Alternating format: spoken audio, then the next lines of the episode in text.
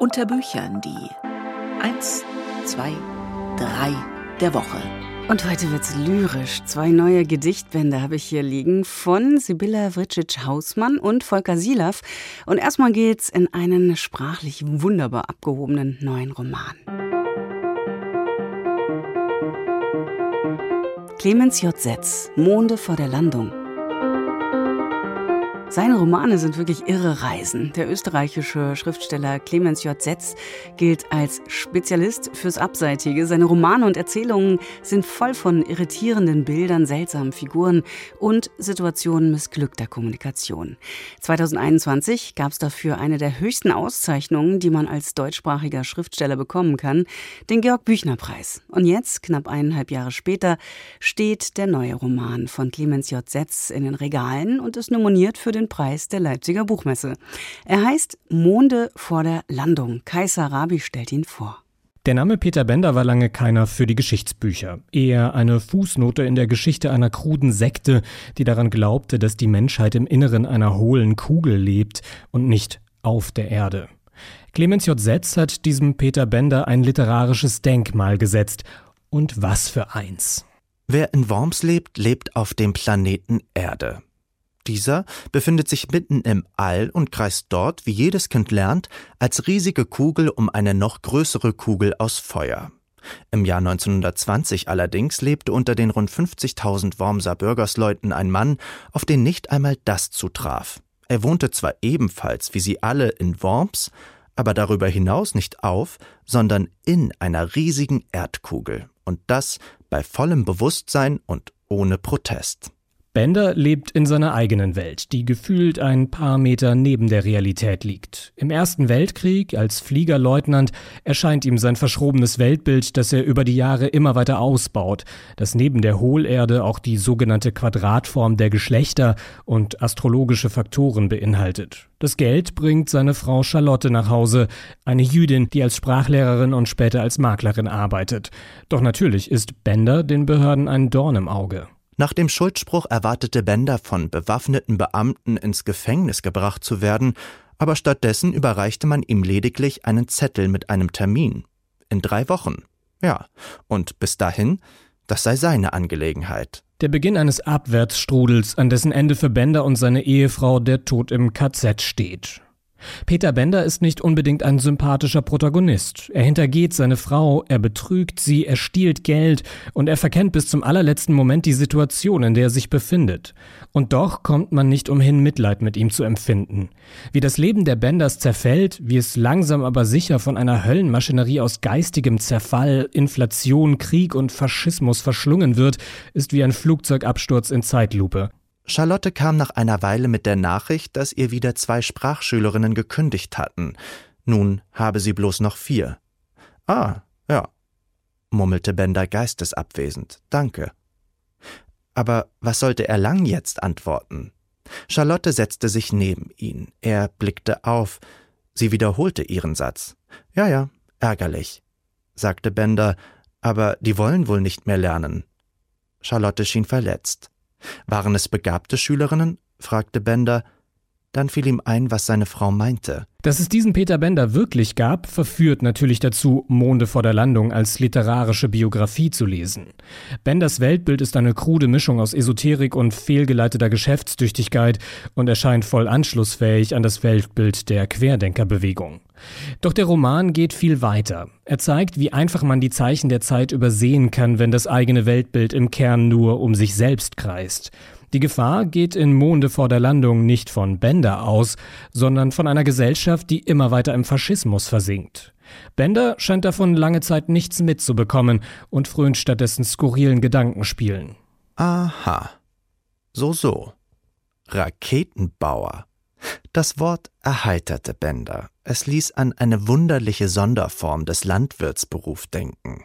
Raketen wuchsen als riesige Rüben auf einem Acker, sie lagerten einen Sommer lang in erdig fettiger Dunkelheit, trieben geduldig empor ans Licht, Zentimeter um Zentimeter gewinnend, genährt nur von Regenwasser und Teilchenwind, und der Landmann, erdbraun verwachsen mit seinem Handwerk, ging umher und sammelte sie nach und nach ein.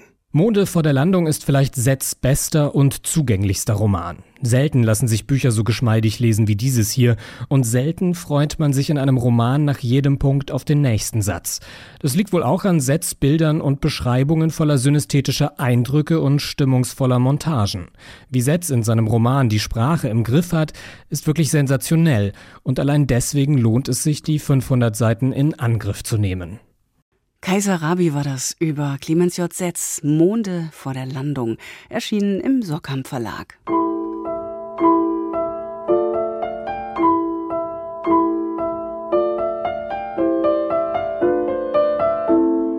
Sibylla Vritschic-Hausmann, Meine Faust. Vor vier Jahren debütierte die 1979 in Niedersachsen geborene Autorin mit dem Gedichtband Dreifalter.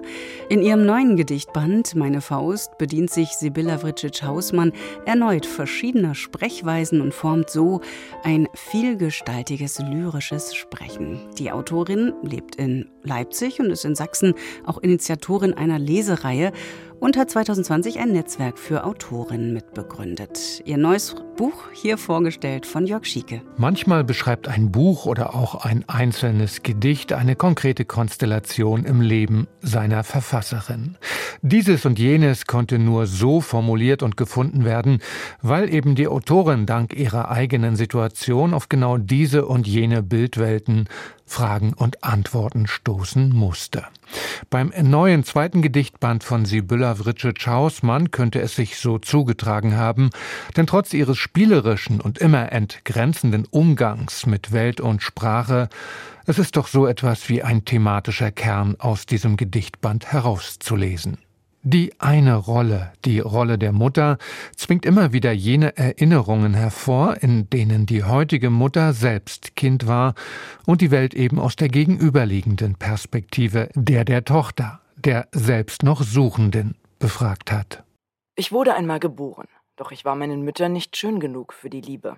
Meine Mütter schämten sich meiner. Sie fürchteten um meine Zukunft. Ohne Schönheit könnte meine Zukunft nicht schön sein. Ich kratzte mich, und meine Mütter waren schön, aber alterten schlecht. Das ist der Eröffnungstext dieses Bandes, ein auf Dialog und Verständlichkeit angelegtes Erzählgedicht, dem die Autorin in anderen Kapiteln dann auch verspieltere, weniger geradlinig angelegte Texte gegenüberstellt. Und eben dieses Zusammendenken von Mutter- und Tochterrolle gibt diesem Buch an vielen Stellen seinen entscheidenden Impuls.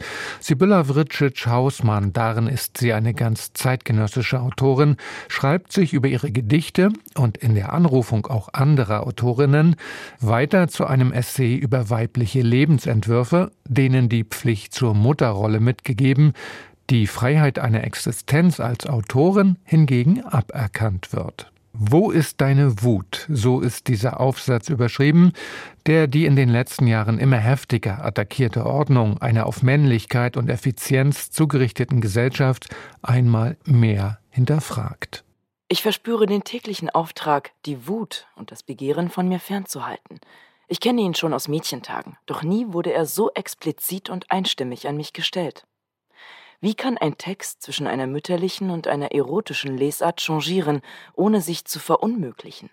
Wie kann ich rechtfertigen, dass ich mein Leben mit Lesen und Schreiben verbringe?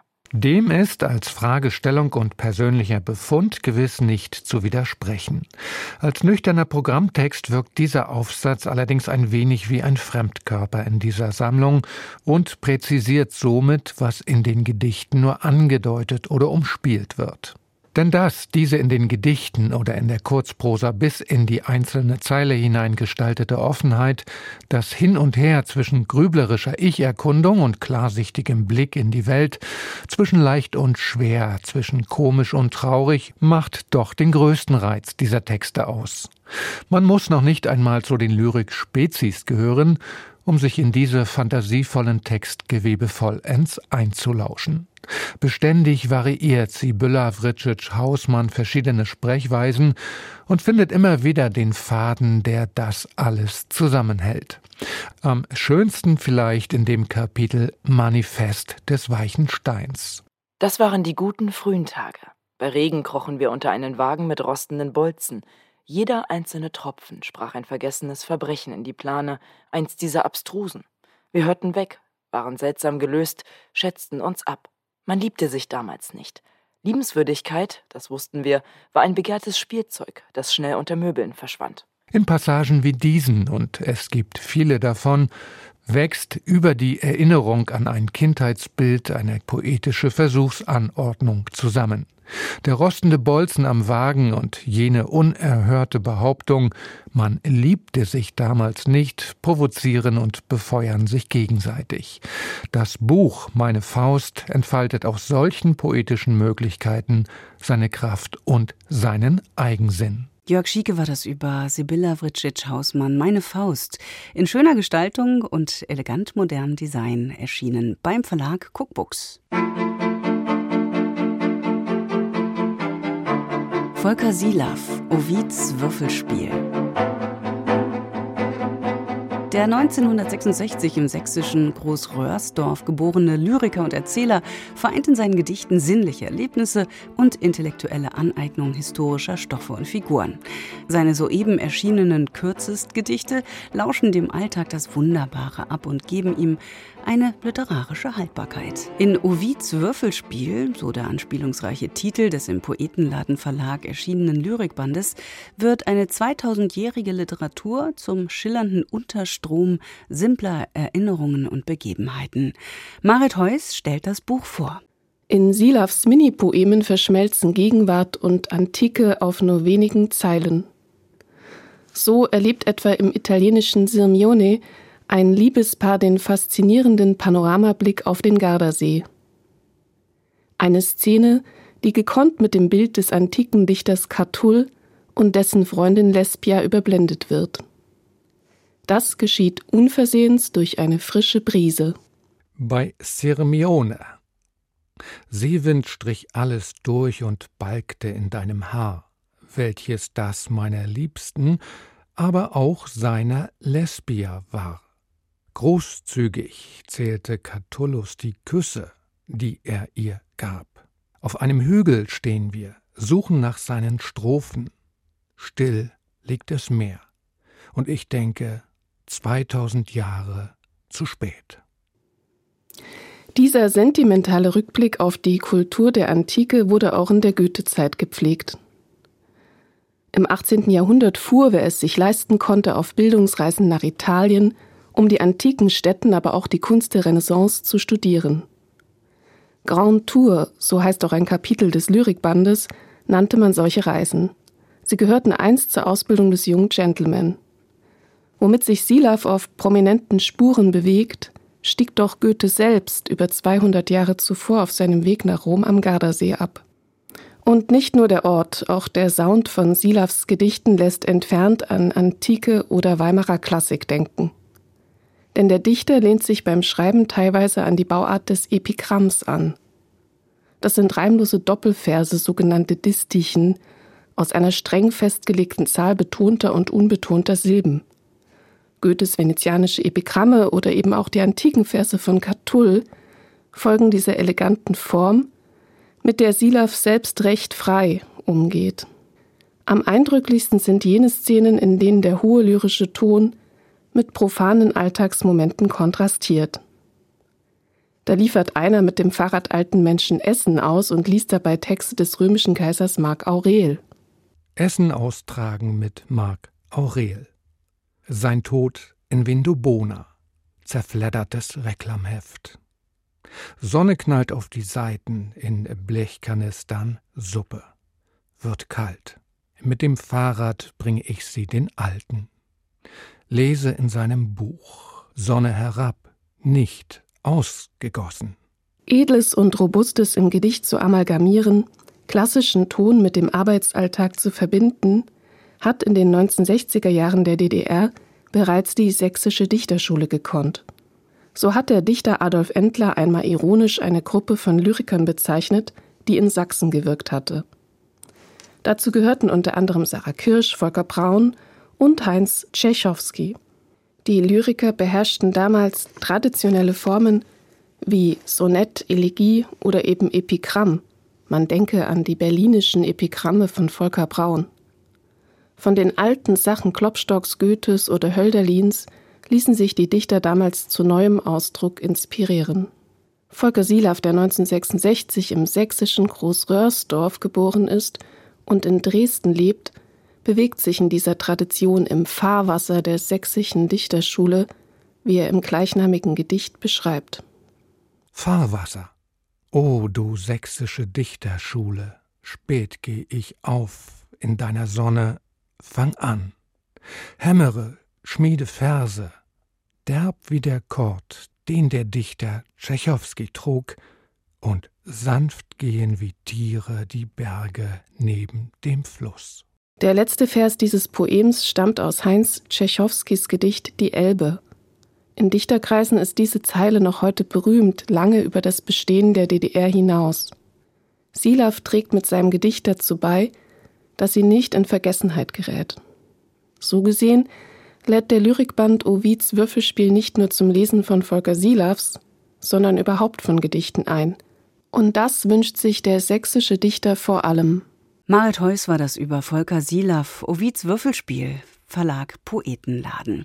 Ja, und das waren die drei der Woche. Was zum Weiterdenken diesmal. Ahoi, bis nächste Woche, sagt Katrin Schumacher.